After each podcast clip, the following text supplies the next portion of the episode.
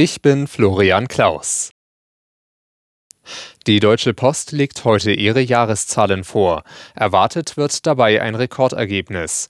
Außerdem will die Gewerkschaft Verdi das Ergebnis einer Urabstimmung über unbefristete Streiks bei der Post verkünden.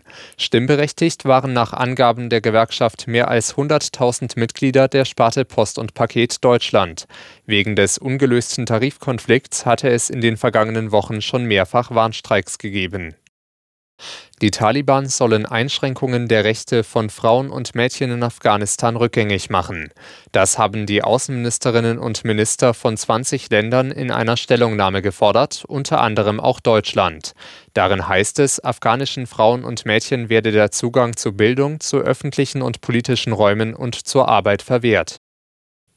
Für eine Ära des digitalen Feminismus hat sich Bundesfrauenministerin Paus vor den Vereinten Nationen ausgesprochen. Der Vormarsch künstlicher Intelligenz führe durch voreingenommene Algorithmen zu systematischer Diskriminierung von Frauen, Mädchen und Randgruppen, sagte Paus. Vor ihrer Rede in der UN-Vollversammlung hatte Paus gesagt, dass sie Tech-Unternehmen auf EU-Ebene in die Pflicht nehmen wolle.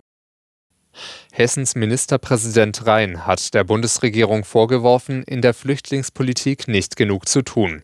Der Bund nehme nicht wahr, wie groß der Druck vor Ort sei, sagte Rhein dem Tagesspiegel mit Blick auf die Lage in den Kommunen. Seiner Ansicht nach würde ein weiterer Flüchtlingsgipfel im Bundesinnenministerium nichts bringen.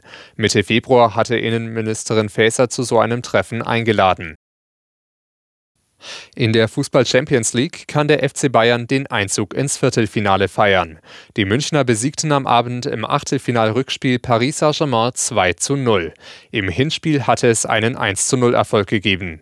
Erik Maxim Choupo-Moting und Serge Gnabry, so heißen die Erlöser für alle Bayern-Fans an einem Champions League-Abend, der vor Anspannung kaum zu überbieten war. In der 61. Minute schob Choupo-Moting zum 1 zu 0 und Gnabry kurz vor dem Ende dann zum 2 zu 0 ein. Davor hatte PSG aber eigentlich die besseren Möglichkeiten. Einem Patzer von Torhüter Sommer konnte die Licht noch in der ersten Hälfte von der eigenen Torlinie kratzen. Damit stehen die Münchner auch nach dem 1 zu 0 Erfolg aus dem Hinspiel im Viertelfinale. Außerdem konnte sich der AC Milan mit einem 0 zu 0 in Tottenham nach einem 1 zu 0 Hinspielsieg ebenso für die nächste Runde qualifizieren. Simon Sterzer, Sportredaktion.